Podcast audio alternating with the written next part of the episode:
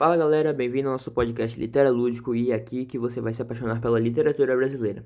Os, os, participantes desse belíssimo grupo são o Arthur Fantini, o Thiago, a Luane e eu quem vos fala, Kleber. E hoje vamos falar sobre o livro A Vilvinha, de José de Alencar, que foi um romantista, dramaturgo, jornalista, advogado e um político brasileiro.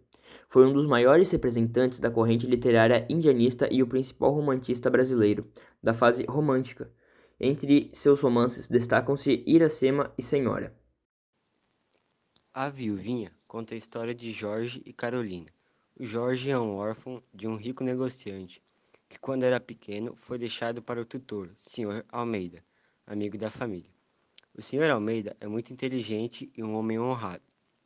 Quando fica mais velho, Jorge se forma e ele passa a cuidar dos bens do seu pai. Ele para de trabalhar e começa a viver com a fortuna do pai. Ele pensava que seria uma vida tranquila e que aproveitaria tudo o que quisesse. Ele vive por três anos gastando da fortuna e tendo uma boa vida, até que ele se sente sozinho sem ninguém. Depois de uma noite sem dormir, ele decide sair de manhã e ouve os sinos da igreja e acha que aquilo era um sinal. Na missa, se ajoelha, mas não sabia rezar, então fica olhando as outras pessoas. Até que ele vê Carolina e fica apaixonado por ela. Jorge começa a gostar da moça e tenta conquistar ela. A Carolina era simples e mora com sua mãe, Dona Maria, em uma casa simples no Morro de Santa Teresa. Logo, algum tempo depois, eles decidem se casar. Um dia antes do casamento marcado, o Jorge recebe a visita de seu Almeida, que fala que Jorge está falido e com muitas dívidas. Então o Jorge tinha perdido todo o dinheiro de seu pai. Agora eu, o Arthur, eu vou falar sobre o que acontece depois do casamento do Jorge e da Carolina. O Jorge, ele decide se casar e mesmo assim, mesmo assim ele faz uma cerimônia simples, porque afinal ele não tinha mais dinheiro, né? Ele tinha gastado toda a fortuna dele. É, e na noite de lua de mel dos dois, ele oferece uma bebida para Carolina e essa bebida faz ela dormir. Ou seja, provavelmente ele colocou, no livro não diz, mas provavelmente ele colocou, quem sabe, alguma droga. Não sei, ninguém sabe. No livro, na verdade, não diz isso. O Jorge, ele sai e vai até um beco onde geralmente tinha corpos de pessoas ali é, perto uns trabalhadores que estavam trabalhando. Eles ouviram dois tiros e foram ver o que tinha acontecido. É, depois, eles encontraram um corpo com o rosto totalmente desfigurado. Então, eles não reconheciam quem era. Eles encontraram também uma carteira e um bilhete que dizia para que o corpo fosse enterrado sem que ninguém soubesse. Ou seja, ninguém podia saber que aquela pessoa tinha morrido que todos achavam que na verdade era o Jorge. É, só que na verdade o senhor Almeida ele viu o Jorge saindo, decidiu seguir o Jorge, então o tutor achava que o garoto, o homem, tinha, tinha morrido. Na verdade, o Jorge não tinha se suicidado, todos achavam que ele tinha se suicidado, mas ele só fugiu para os Estados Unidos e mudou o nome dele para Carlos. Lá nos Estados Unidos, ele foi, ele mudou de país com o objetivo de de de ganhar sua fortuna de novo, porque ele queria se casar com a Carolina, só que sem sem a fortuna ele não podia, né? É, acho que era uma desonra para ele. Então ele conseguiu arrumar uma pequena parte da fortuna dele e decidiu voltar para o Brasil para pagar as dívidas que ele deixou. E o que ele mais queria realmente era honrar o nome do pai dele.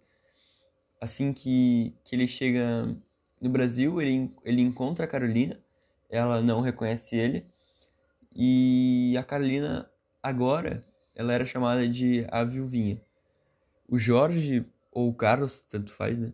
Ele não resiste e decide se aproximar da Carolina para tentar para ver se ela se apaixona pelo tal do Carlos, né, que na verdade era o Jorge.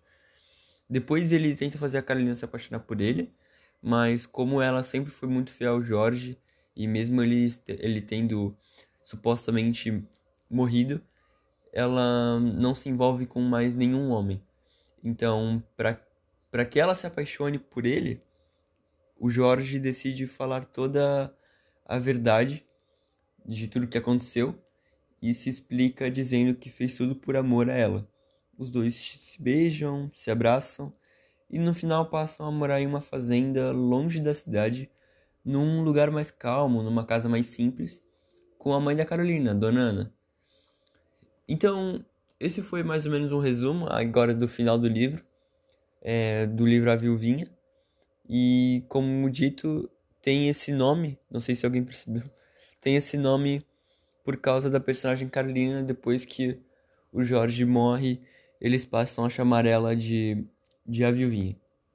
Então foi isso e eu espero que tenham gostado. Fala galera! Então, aqui tô eu de novo, a Luane. Para quem não me reconheceu, para quem nunca me escutou, para quem já me escutou antes do nosso outro podcast, Memória do Sargento de Milícias. Hoje eu tô aqui para falar sobre o livro A Viuvinha de José de Alencar. Vou falar um pouquinho sobre as principais características, porque esse livro se passava no período romântico, no romantismo. Então aqui eu tô aqui para falar algumas características que esse livro tem sobre esse período, que é totalmente visível quando tu lê essa obra, o que eu indico muito, mas eu vou falar isso mais no finalzinho. É muito perceptível as características do romantismo. Por quê? Idealização total da mulher. A Carolina, que é uma dos personagens principais, é uma mulher pura, é uma mulher jovem, é uma mulher bela, totalmente fiel ao seu marido. Ela é devotada ao amor e a seu marido e ela segue firme nos seus ideais. Ela é uma mulher que, mesmo após o falecimento, o suposto falecimento do seu marido, como vocês devem ter entendido pela, pelo que nossos amigos falaram antes, ela continua sendo fiel ao seu marido. Ela sempre, sempre idealizado, né? Aí, além disso, a linguagem escolhida por Alencar era simples, direta, como os romances dessa geração. Não tinha muita uh, muita complexidade psicológica, os personagens eram planos muito previsíveis. Ou seja, tu lendo já dá pra. dá pra supor o que vai acontecer e como são as pessoas. Então, né, só porque eu falei, já dá pra perceber a proximidade que eles têm do romantismo. Aí tu lê esse livro, tu já diz: romantismo. Com certeza, romantismo. E agora, galera, chegou a hora de vocês lerem esse livro, né? Espero que esse podcast tenha inspirado vocês por todo esse romance misturado com suspense que tem nesse livro, na qual o Jorge era filho de comerciante, o seu pai morre, deixa sua herança, Jorge torra todo o dinheiro dele e depois encontra Camila. Carolina, desculpa. Carolina que é um ser de outro mundo, né? A perfeição divina. Se apaixona por ela. Eles se casam, depois chega um amigo do pai dele e fala: Tá falido? Meu Deus, o que eu vou fazer agora? Eu vou trazer desonra pro nome do meu pai. O que, que eu faço? Fujo. Vou para um lugar na qual, no Rio de Janeiro, na qual as pessoas se matavam. É isso aí. E aí, como nossos amigos já falaram, depois ele volta. Carolina, de novo, lá tá. Ele vai atrás dela, tenta reconquistar ela por meio de outra pessoa.